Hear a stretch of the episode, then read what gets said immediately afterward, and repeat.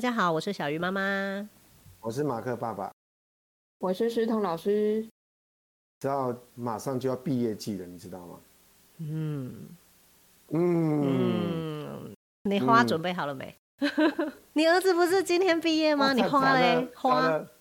哇，有这些事情要花，不是一般送给女孩子的吗？怎么会想到这些事情呢？送给小男生也是很需要的哦。糟糕了，你小男生送小女生啊！你这爸爸哦，所以要准备两束哦。你知道我在学校兼课哈，有个孩子跟我说。老师，你答应我上课完要送给我吃的。我那天还跟他说，毕业那一天我会送你一大包。哇，幸好你们提醒我，等下赶快去买。毕业那天就是今天。对呀、啊，因为啊、呃，之前大家都知道我在澎湖有帮孩子上课哈。那嗯，因为我们我们孩子后来搬来澎湖以后，然后就在呃澎湖的偏乡这边读书。那呃，学校就跟我说，可不可以帮他们上一两堂课？那对我们这种读电机的嘛，一定是帮他们上什么电学啊。到目前教了三年，所以呢，最近越搞越怪哦，已经开始让他们做桌子、做椅子、做机器人了。那有的孩子确实在过程里面哈，比较没有办法专心。那因为他可能很爱吃，所以我后来就透过我说，我要送你一包很大包饼干。让他愿意吃，他愿意做，所以哎，有激励他真的愿意做呢哈。那那个饼干就是已经欠了一个学期了，对，已经快六年级要毕业了。我今天没送的话，我大概会被他 怨恨一辈子。你人好好，我昨天去那个幼稚园上课，那小朋友也是就指着我的鼻子说：“啊、老师，你之前很久以前说要送我贴纸，怎么到现在都还没有？”然后我就说：“好，这学期也快过完了，我承认我就是记性不好。”可以吗？要当个好大人，知道吗？也没有要送。对，我们要说到做到，不可以说到没做到哈。真的，我还有机会，但你今天就毕业典礼了，你加油。真的呢，我待会录完音以后马上要去买。幸好我住的地方旁边有农会啊，大包是吧？我一次买二十包。爸爸，爸爸，农会里有卖鲜花吗？我待会去外面采一下那个野花。不用钱的，很漂亮哦。可是你知道吗？毕完业以后到读国中有两个半月，你知道吗？嗯。兰姐呢？有多久？一样啊，我们是下礼拜毕业。啊、嗯。那该怎么办？这么多时间怎么办？放生？因为我都已经排好了。去营队吧，是吧？就是前面在七月前，我会带着他去玩。嗯然后七月开始就营队，然后还有学校的舒服，家庭旅游就对了哈。没有家庭，只有我跟他，还有他同学。爸爸呢？爸爸上班啊，赚钱，就只有我啊。我带着几个小孩，就是毕业生，哦，然后我们就一起去玩。平常也很少机会啊。哦，所以是环台咯。哦，没有办法哦，这样我会发疯。那我儿子应该会先发疯。哦，好。呃，一样道理哈、哦，就是说，你总是在上到国中之前哦，跟所有的暑假一样哦，暑假是孩子最开心的时间，可是也是爸妈最为难的时间哦，因为时间这么多，该怎么分配哦？那现场现在有很多地方都有办营队，那我也觉得现在营队越来越多元哦。以前营队可能就是，你知道小时候营队都在写功课，你知道吗？你有参加过？我有，我有，我有，我有。我参加过教会的营队，你也参加过吗？我小时候不知道什么叫营队。哎呀，我们小时候营队，你知道那个在乡下哦有那种那种传教士会办营队，然后办营队的时候，你只要去那边听他们讲那些圣经的故事，然后待会回答故事就可以换奖品，我们超喜欢的。我对营队的第一个印象是什么？你知道吗？什么？就跟你一起去办营队啊，被你骗去的啊。哎。但是我们的大学营队都是短暂营队，你知道吗？其实蛮短暂，大概两三天的营队哦。那对啊，可是呢，这孩子营队其实要比较长一点点。所以我刚刚说，像我们那个教会的，我们一次去了两个礼拜，所以呢，两个礼拜过后，你问我圣经，我也不记得。可是呢，圣经的故事我都蛮记得的，因为那个故事我才领奖品嘛。所以你也是那个要领食物的那个小弟弟。当然啦、啊，这很重要，被鼓励很重要的呢，对不对？等一下记得要去买。对，我要记得去买。那现在很多夏令营我觉得很棒哦，包含可以让孩子出国去体验，然后在学校里面，在每个地方可以针对孩子的兴趣啊，我我个人觉得兴趣很重要。像你知道小老师是开画室的嘛？我们在是不是去年还前年，我们其实参加过营队，对不对？哦，你说你儿子，对对对，对呀，两个有去呢。他还记得很深刻，因为我们有一年哦，有参加那个冬令营。那冬令营他们印象最深刻的，既然是月月老师叫他们做那个毛公鼎，然后做火锅，你知道吗？毛公鼎煮火锅回来就哈大不敬啊！我们不是煮火锅，我们是煮翠玉白菜跟肉形食。但是很好玩，是说，哦，对，你看用一个艺术创作。然后呢，用一个很生活的方式，然后去做一些事情。然后你知道还有用那个锡箔纸做人形吗？你还记得吗？哇塞，你都记得哎！因为还在我家啊。然后你就一直看着他，在我家当装饰品啊。嗯。然后偶尔我儿子会变换他的手部跟脚步姿势一下。然后我就说，哎，对哦，我从来没想过说洗脖子也可以创作，而而且是那个披风哦，栩栩如生。你知道用。这个人以后后面多个披风，那个整个人就比较活灵活现，尤其是原本是骨头人哦，加了披风以后就觉得变超人了，你知道吗？帅呀、啊！真的，而且我还记得一个东西叫梅杜莎。哎、欸，哎，你看我记得很清楚哈、哦，很棒。梅杜莎她有做一个，应该算一个像一个甲胥面具，对不对？嗯，对，就儿子在梅杜莎上面画了一坨鼻涕啊，当下梅杜莎就落掉了。本来要把那个对方画成画成石头，看那个鼻涕以后还没化成石头，自己都变呆成石头啊！梅杜莎流鼻涕，怎么回事？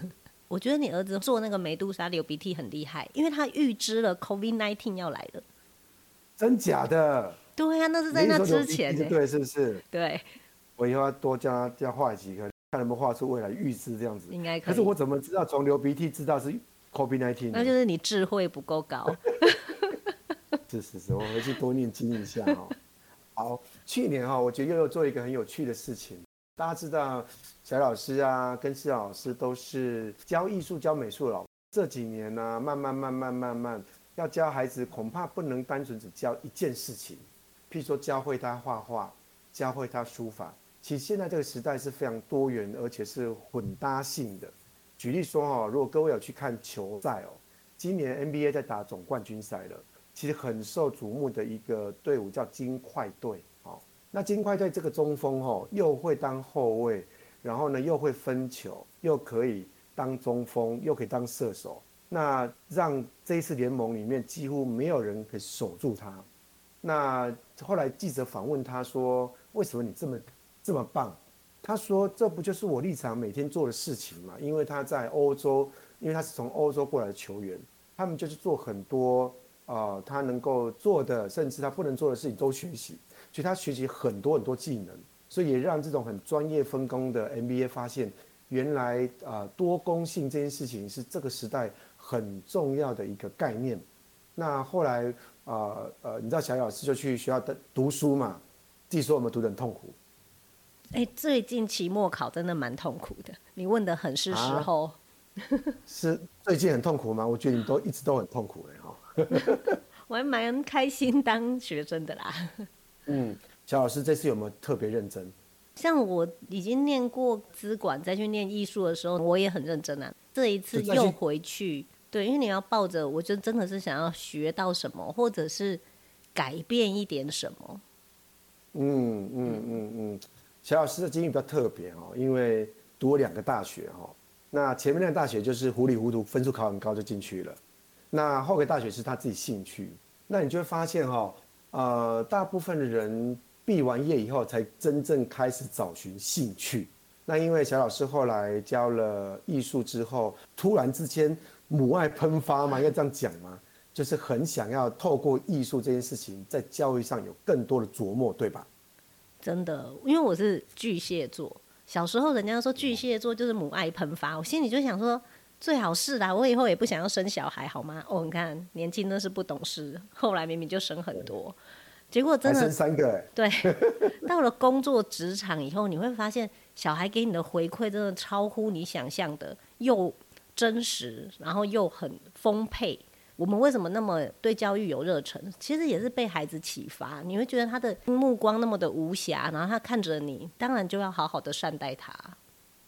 嗯嗯嗯嗯。所以这告诉我们的事情哈，多大年纪都可以在寄宿学校读书。嗯。那一样，孩子在每过程里面，包含寒暑假，我我想对孩子应该有多一点玩乐，哈，因为玩乐是一个很开心的事情。那可是玩乐中如果能够学到一些概念，我觉得是更棒的事。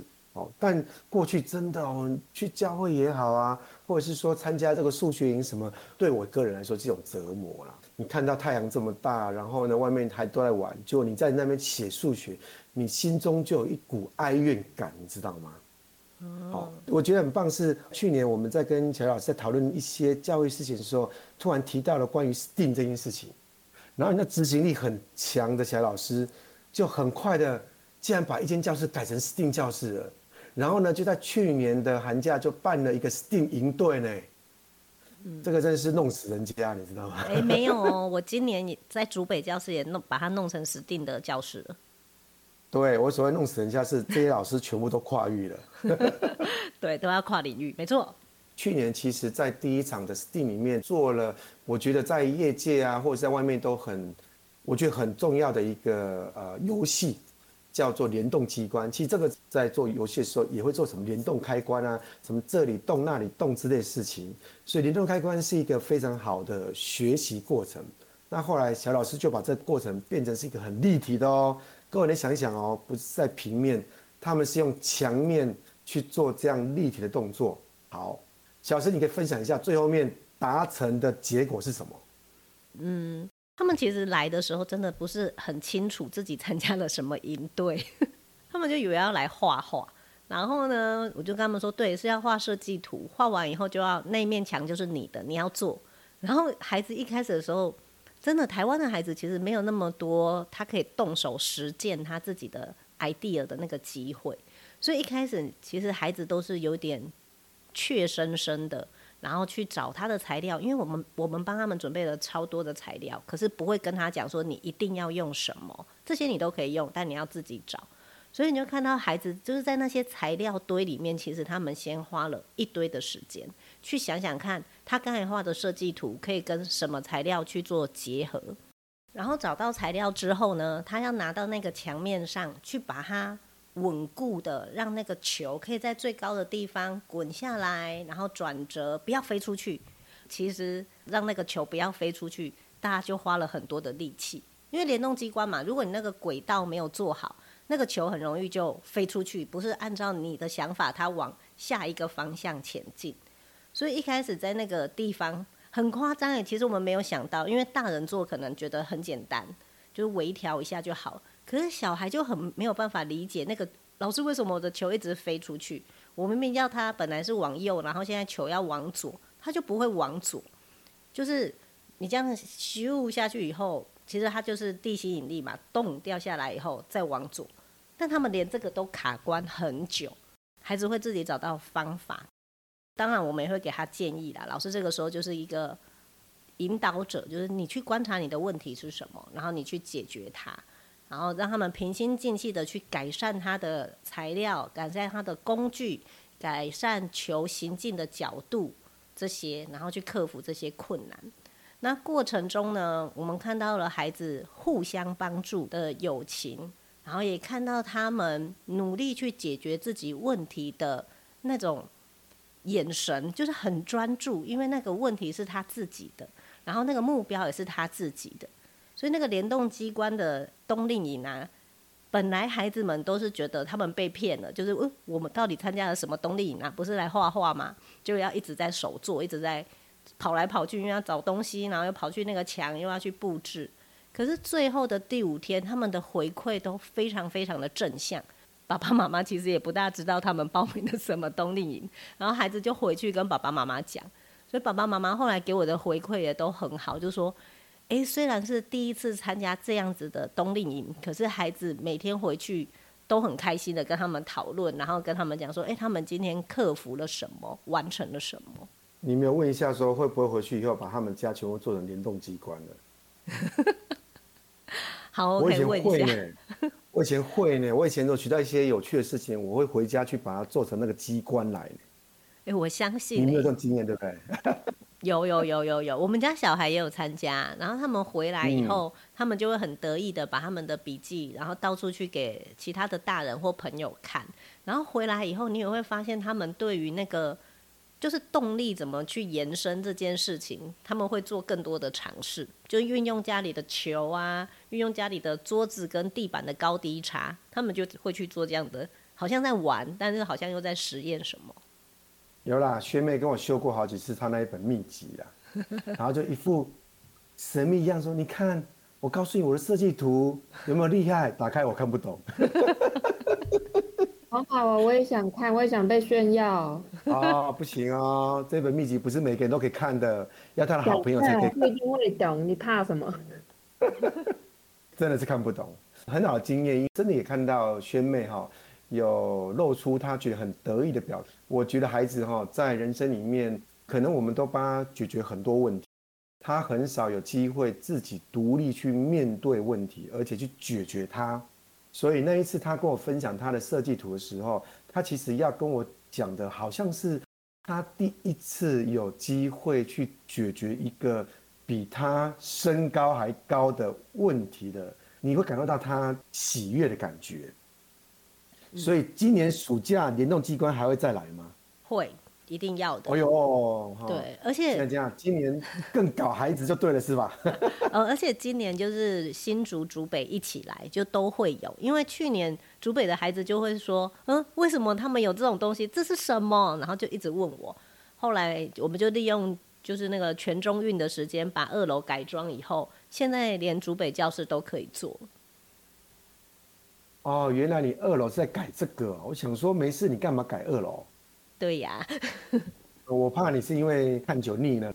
不会看久腻了哈。我在推联动机关的时候啊，我身边的很好的朋友，就是那种很愿意讲真话的朋友，就会不约而同的问一个问题，就是平常的家长可能不敢讲话很直接嘛，他们当然就是给我们比较正面的鼓励，但好朋友就会问了。哎，你们是画画老师哎，你为什么可以教联动机关，而且是叫做 STEAM 的联动机关？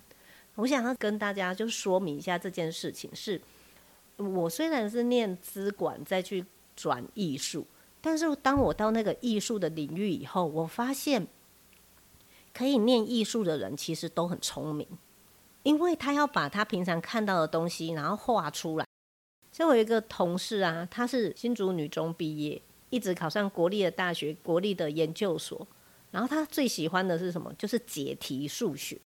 一开始我认识他的时候，我想说，我好难想象哦，一个学艺术的老师，然后他最喜欢就是解那种智力测验，然后或者是数学，对那种东西超有兴趣的。所以我就是去观察他，想说奇怪，为什么一个学艺术的人会有这种数学脑？后来我才发现，就是透过观察我的同事跟观察学生，我发现。如果说这个孩子或这个大人，他的艺术这块脑很好的话，他通常逻辑跟数理都不会太差。你想想看，那个达文西，大家应该都知道，他就也有工程脑，然后也有艺术脑。因为你要把东西变成具体化，那些其实都是必须要符合逻辑的。那像现代来讲，很多人去做科技艺术，他是要写城市的诶。所以，懂得美或者是理解美的人，如果说他对数学逻辑他也很有想法，我觉得一点都不意外。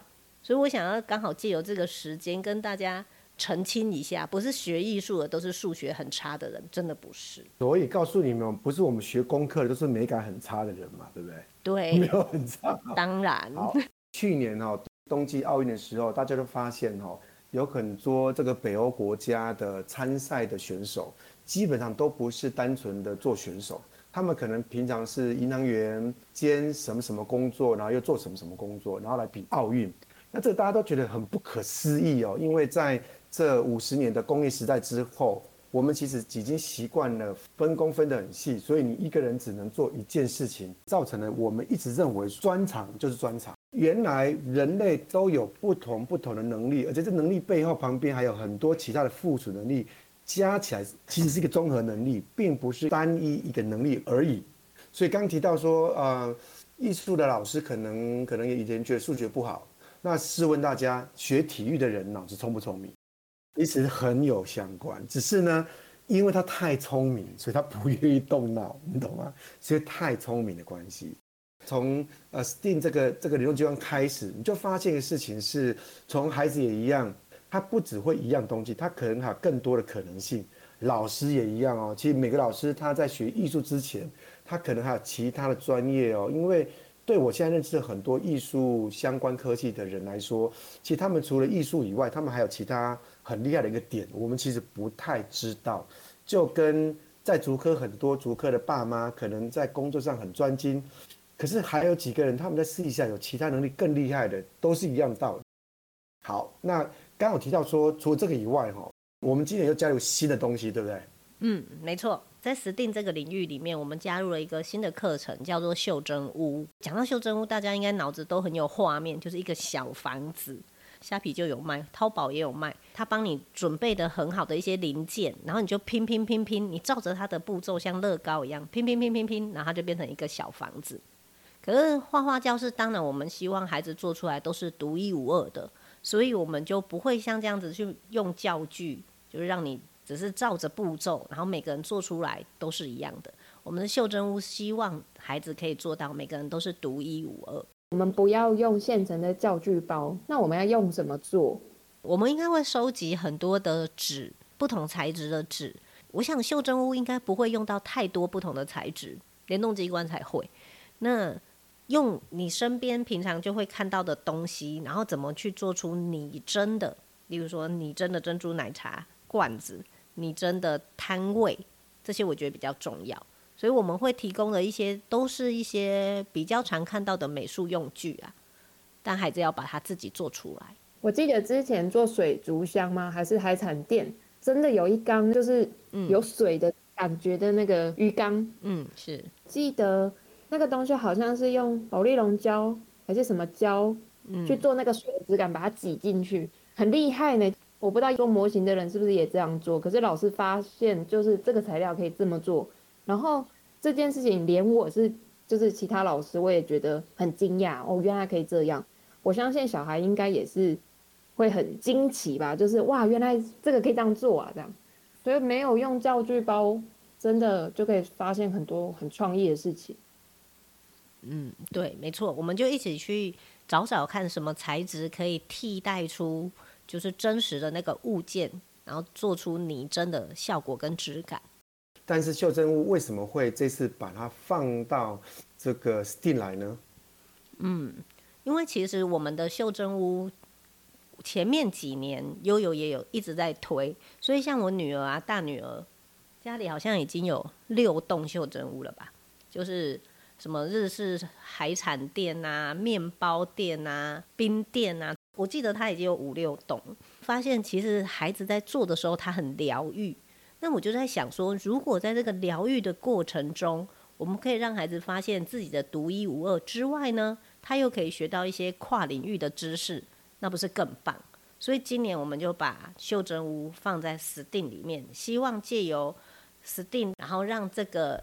看起来是艺术作品呢，变得更有内涵。兰姐那个屋子我看过了哈，再加个几栋，大概就可以开商店街了吧？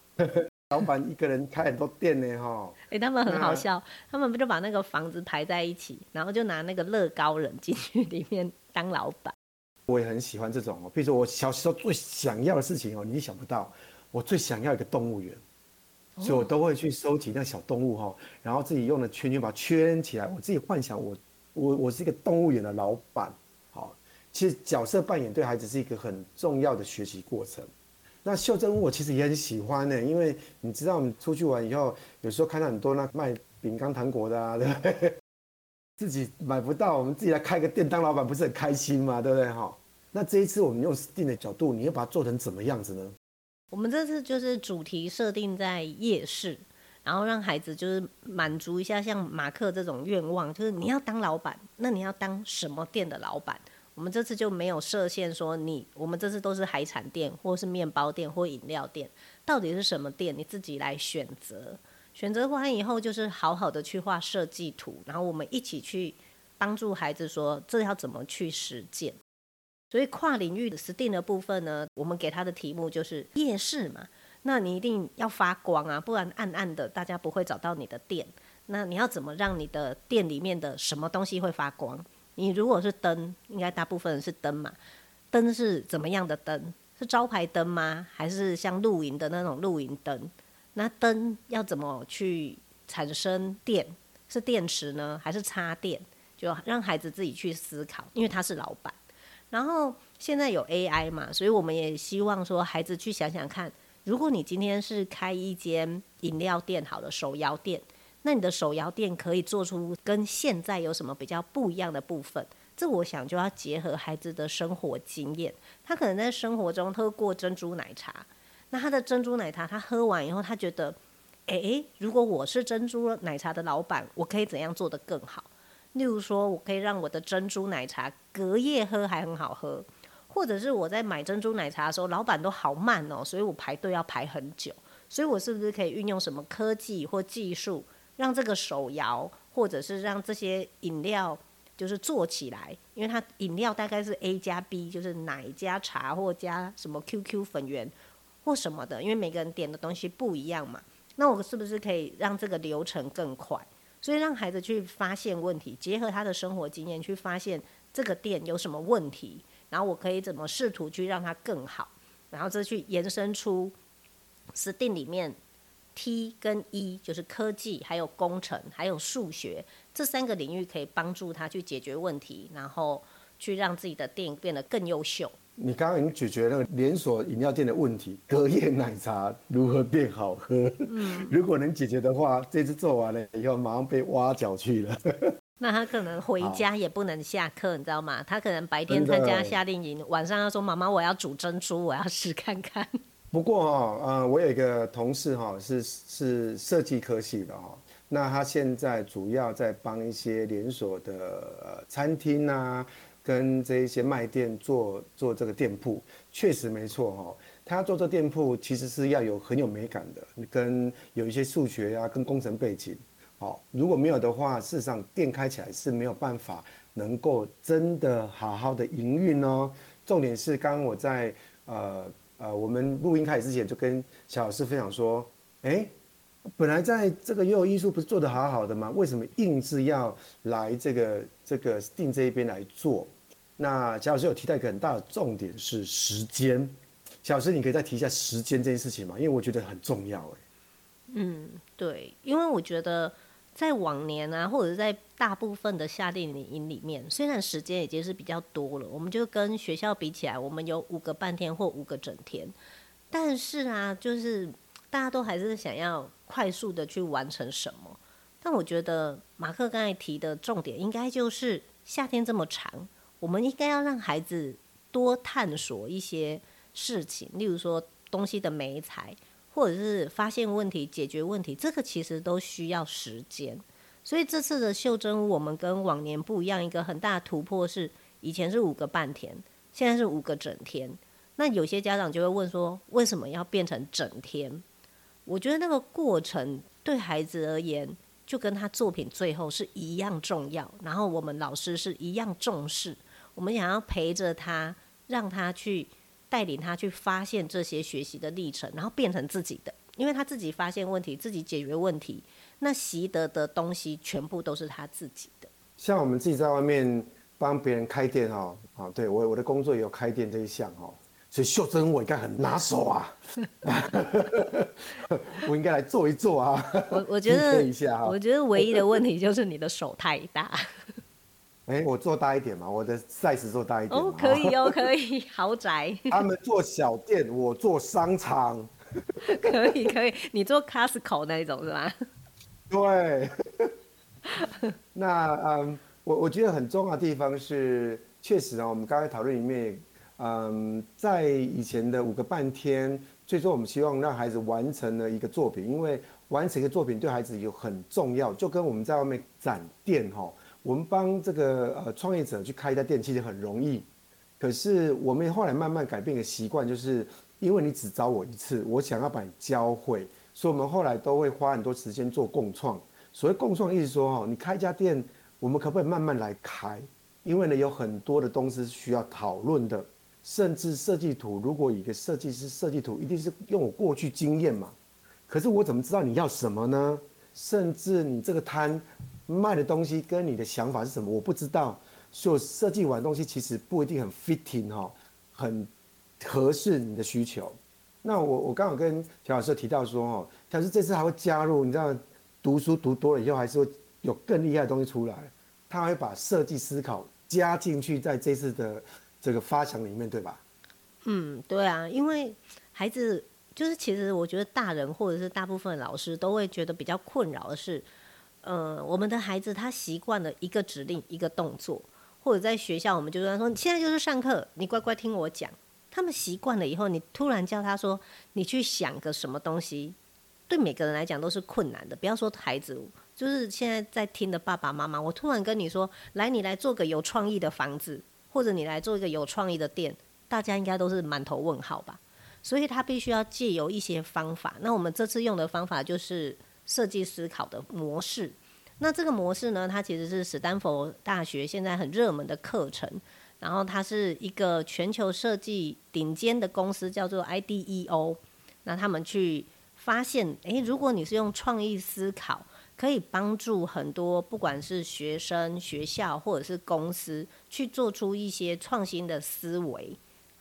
所以它主要它的步骤就是同理，同理就是今天我们在讨论这件事情的时候，然后我们提出来的任何创意发想，大家都不能够去呃说哪里不对，或者根本做不出来这些负面的话，你必须去同理这个创意。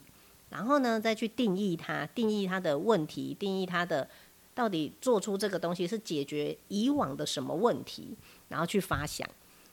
那这个发想它就可以非常的扩散性的去发想，就是你可能把你生活经验，你已经有一个 A 了，然后你再去把所有的 B、C、D、E 都加进来，甚至你是完全没有奠基在生活的基础，你就去想。我就是要一个天马行空的什么东西，然后以往都没有的，去把它加进来。发想完以后要收敛，要聚散，然后就要去做出一个原型，去做出一个 photo type，好，去做出来以后结结果经过了测试才能够去发行。那这次的袖珍屋，我们虽然可能比较不会让孩子去用听 work 啦，因为就是自己的店嘛。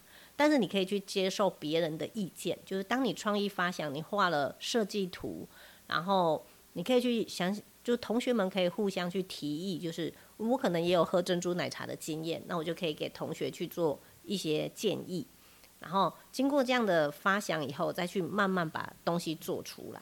如果各位对于那种 design thinking 有兴趣哈。可以去上去 YouTube 那边找一个 TED 的演讲，叫做 Think Big 大思考，这是设计思考的 Tim Brown 所演讲的。那我觉得他讲的很好，有一点是哈，他提出一个以前的设计师叫 Bernard，Bernard 是一个呃英国人。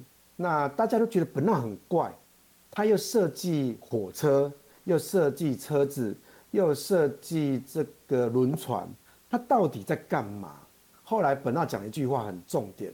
他说：“我想要解决从英国上车，从美国纽约下车的这一段中间过程的所有事情。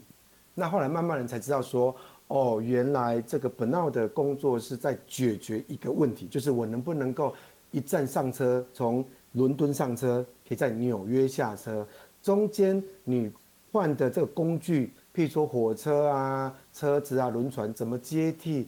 然后用什么样的方式接替最好的方法，他一并帮你解决。所以本闹就有很多他的过程里面，后来被流出来，发现说原来他是一个真的是一个设计思考的最早的一个人。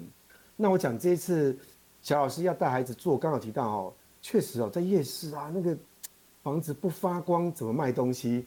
可是你知道我们都去夜市看过哦，光打得好不好，跟那个东西的卖点很有关系呢。然后甚至啊，这个店哦开的样子，看棒怎么做啊，什么东西都很会吃设计。哈，所谓设计是说哦，我如果要面对这样子的客人，我应该用什么样的方法？举例，我们去花莲有一家叫做第一烤肉，在花莲的夜市里面拉了一个超长的烟囱，大概有四层楼的烟囱，所以我们以前常会去花莲那个夜市，常会说我们要去买第一烤肉，他们就说哦，你只要看到很远看到那那里有一根烟囱，你就知道那一家是第一烤肉的。突然变了那个地方的一个标的物呢，我觉得这个老板一定是有上过课的，会非常聪明。那这五天里面，据说他们要花可能还不止一天时间画设计图，对不对？对，就跟他以往制作这种小东西手工类不大一样。他们可能以前在做手工类，就是没有去想一个模型，就是我心中到底要做到什么样。这就源自于你到底要解决什么问题嘛？所以刚才我们会去讨论说，你想要去改进现在珍珠奶茶店或什么店，然后它有什么问题，那它就会有一个目标。这个目标你要先画下来，而且画得越仔细越好。这样子呢，你才知道说，诶，我这个设计图它确实有解决我一开始发想想要解决的问题。然后在逐步去做的过程中，你最后去审视。这个设计图有没有跟你做出来是一样的？因为孩子在中间很容易遇到困难，然后我们发现孩子遇到困难以后，他可能就会有借口啊，或者是啊，对啊，我反正我就不要做这个，反正我本来珍珠奶茶的那个壶就是容器本来长这样，可是我做不出来啊，没关系啊，那我就做一个另外一个就好了，那他就没有解决问题，在过程中他就不大需要解决问题了，因为去解决他遇到的困难的这个问题。因为他就改变就好了，所以我们还是希望好好的去画设计图，然后到最后一步一步的去做出来的那个成品，去审视跟你的设计图它的相似度是有多大的不一样或多大的一样，然后你就会知道这中间的过程，其实我们都是希望孩子可以解决问题，可以把他遇到的挫折或者困难怎么去解决它，这才是这个学习历程里面我们觉得最重要的东西。我刚刚听小老师讲那个过程很有趣哦，就是说，因为毕竟嘛，哈，嗯，任何一个人都没有办法解决完全解决每一个问题，因为你根本不知道孩子在过程里面会发生什么事，然后会有什么样的状况，所以呢，带的带领的老师虽然已经哦都做过了好几次，然后也是八般武艺，但是有些事情才真的不了解，所以我知道这次有加入 call out 团队，对不对？没错，关于这个 STEAM 课程啊，我很难给家长一些，哎，就是每天第一天我要做什么，第二天做什么？为什么？因为他就是否每一个小孩的，所以他进度除了第一天我们会一起去发想，就是好好去画那个设计图之外，接下来的每一天他们都要去完成自己的梦想，哎，所以那个梦想的进度一定是不一样，是有弹性的。那我们的老师也当然也也都是有弹性的，那每个老师他。的专业不一样嘛，有些人他可能是会电的，有些是比较会手工艺的，那有些他会他会比较会教学的，他知道怎么用不同的语言去对不同的孩子说，哦，你要怎么善用剪刀、美工刀，或者是热熔枪，或者是胶这些东西，他平常可能不大会用到。那刚好借由这一次 STEAM 的课程，每个人进度不一样诶，所以我有很多的时间可以好好教你。那，呃，我们也常常会被问到师生比啊。那这个时候我就觉得好险，我们悠悠是一个团队，而且每一个老师专长的东西不一样，所以我们就会善用 call out 的功能，就是带队的老师他很重要的一个功能是，他要去发现孩子的问题，然后我们要去帮助他。那帮助的过程可能不一定是我擅长的，但没有关系，就是悠游团队里面有很多老师。那还有我老公啊，他就是工程师嘛，所以他可以被 call out 来，然后解决跟电有关的问题。可以 call out 给自己的爸爸妈妈吗？可以 call out 给顾问你吗？哎、欸，我觉得哦，你知道吗？有时候这创作过程里面，这个大人很有很想要参与感，你知道吗？真的耶，真的真的。因为你知道，有时候你都跟孩子说哦，爸爸在干嘛，他都搞不清楚，你知道吗？然后一旦哦，某一个案子里面那个孩子需要你的时候，就问谁会，那时候爸爸还真的会呢。你知道，刚好这种 STEAM 里面里面有加入很多呃 technology 的事情跟科学的东西哈。其实，其实，在竹科的爸爸很多人都很厉害，而且手都很巧。我算是读电机里面手最不巧的。我有一次哈在餐厅打工，你就知道我们是多爱吃哦，餐厅打工。然后餐厅老板就拿了一个那个的布雷卡，布雷卡就是所谓乌龙丝开关，它坏掉了，他就拿来跟我说：“你电机的啊，你帮我看一下那个里面那个弹簧片怎么用。”哦，我在宿舍用超久用不起来，我突然看到我一个宅男同同学走过去，我说：“哎、欸，你你会吗？”他就坐下来，就跟玩魔术方块一样。我上个厕所完，他回来已经他说他做完了。他说这个很简单，我才知道说我不适合读这一科。同学太厉害了，你真的太有画面。你一讲，我的头上冒出很多人头，我就觉得哦，他们每一个好像都可以。对，我觉得这次除了可以 call out 老师哈，如果可以的话，我也真的觉得可以 call in 一些 call out 一个家长，因为家长很多地方很厉害，譬如说，呃，孩子在灯光啊，可他可能要要灯，他还不知道灯，他还打灯哦，说不定有一些东西需要城市，那这城市可能是爸爸或妈妈可以处理的呢。嗯，应该是哦。这个很，这个应该蛮好玩的，这个蛮好玩的。就是让爸爸妈妈小试身手，然后突然就变成孩子心中的英雄。嗯，不过啊、不管如何，爸妈是不太能插手的哦。爸妈只能协助某一些 工人的角色哈、哦，做刚刚来这边做工哦，教人家怎么做哈、好，那我我想这个袖珍屋，我我自己真的蛮喜欢哦。但我刚刚说的事情是，像你看哦，这次开这个这个夜市，这个我想很多孩子。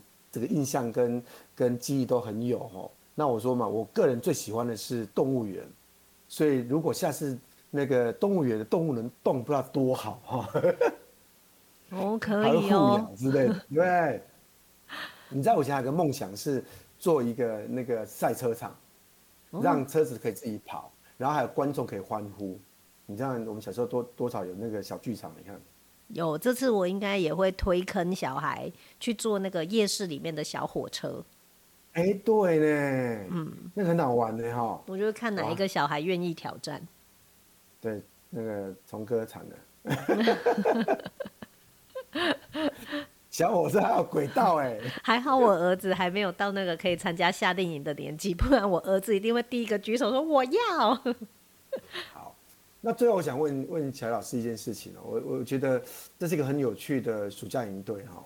那我们都加入了 STEAM 的一个概念，那你最希望透过这样的一个营队里面，当然希望让孩子玩的开心呐，我觉得玩的开心很重要。嗯，如果玩的不开心的话，学也学不到。那所以你看呢，我儿子那个梅杜莎的流鼻涕，我一直印象深刻哈，因为他玩得很开心，尤其是那毛孔鼎煮火锅哈，到现在知道。那那个那个那个记忆会让他到现在都还记得。那不过，如果我们用一个比较嗯深度的事情是，我们希望透过定的这这五个领域，从科技啊、数学啊，然后从这个这个技术啊，甚至呃美感部分，然后这几个，你希望让孩子能够学会什么样的事情呢？我觉得核心啦，就跟我们其他的画画夏令营的不同，它最大的核心还是在定跨领域。当然，艺术很重要。你如果说今天那个摊位不漂亮，他们没有办法吸引客人，那这个摊位就破破烂烂的，那他就也没有成功。所以，怎么样让它变得漂亮，变得有设计感，这个一定是在这个袖珍屋 STEAM 里面一定会有的。那另外的四个就是科学、科技、工程跟数学。它也是透过这些跨领域，让这个摊位或者是让这个餐车可以变得更务实，很能够实践化。然后最后呢，如果孩子可以的话，我还希望他们不要忘记了 technology。STEAM 里面有个 technology，就是我们到底可不可以运用一些科技？好，例如说透过直播，然后我们去发表我们的这一次的 STEAM 袖珍屋的成品。然后让孩子好好自己来说，然后当自己作品的主人。他在这个夏令营里面学到什么？不要是我们来说而已，他们来说应该会更有说服力。我刚有画面哦，小孩子可能做完袖珍屋或袖珍摊车以后，会做很多关东旗，把旁边全部都摆满他的关东旗，也不错啊。哎，这很壮观呢，这很壮观呢。现在孩子学艺术啊，什么里面都有一点飘飘然哦。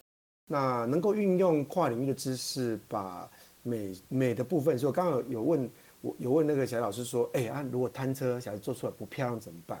他说：“STEAM 呢，我没有加入美的这个环节，我怎么会让他们不美呢？我一定会让他们如何让他摊车看起来美观，因为不美观就没有人要吃嘛，对不对？要买嘛，所以美观已经是基本值了。”那不过最后面，我觉得有一个重点是真的很棒，是说，好吧，为什么会做夜市？为什么会做这件事情？其实真的蛮务实的，就是说所有事情你所有的学习知识，未来都是必须务实的运用在你的工作跟生活上。那这务实，这真的很重要。譬如说数学里面的结构，如果你的结构不好，那摊车好不稳定，轮胎不对，瓦斯也不对。哎、瓦斯，他们该不会做瓦斯桶出来吧？可以哦。那这事情可以对不对？嗯。这事情我觉得对他们就是一个很重要的事情，是最终我们如果用商业的行为说，这要落地呀、啊。所有事情要落地，不能不落地的，所以务实很重要，让他能够务实的做出一些东西来，真的是在孩子过程里面一个很重要的学习，嗯，对吧？对，而且一定要好玩。我更期待哈，会不会小朋友做蚵仔煎？我猜哈，蚵仔煎应该比较少人选，因为他们不喜欢吃。啊，对哈。你要选他们喜欢吃煎牛排，外面都要摆桌子，你知道吗？哎、欸，你讲到煎牛排，我们有想哎、欸，我们一直在想说那个，我们想要做出声音装置是可以这样，呲呲，对对对对对，我要让它那个发光，然后转动起来，还要发出声音。我只想说，他们做完以后，可能录录一段音，然后放在喇叭说：“来呀、喔，来呀、喔，走过路过不要错过。”这一定要的啊，这一定要的。那很有趣，然后就突然发现，哇，这夜市好吵哦，每个人都有个声音。那臭豆腐。对啊，这个一定很好玩的。一定要的。所以这一次两个教室都会做吗？两个教室各有两梯，就是两间教室都一样，七月一梯，八月一梯，然后时间不重复。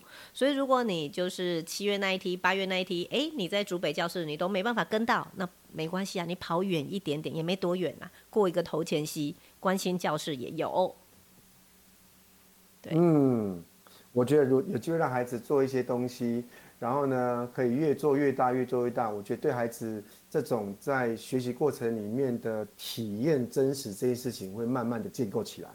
没错，很好玩，赶快赶快来报名喽！那我们今天就到节目到这边喽。嗯，欢迎大家来报名。拜拜，拜拜。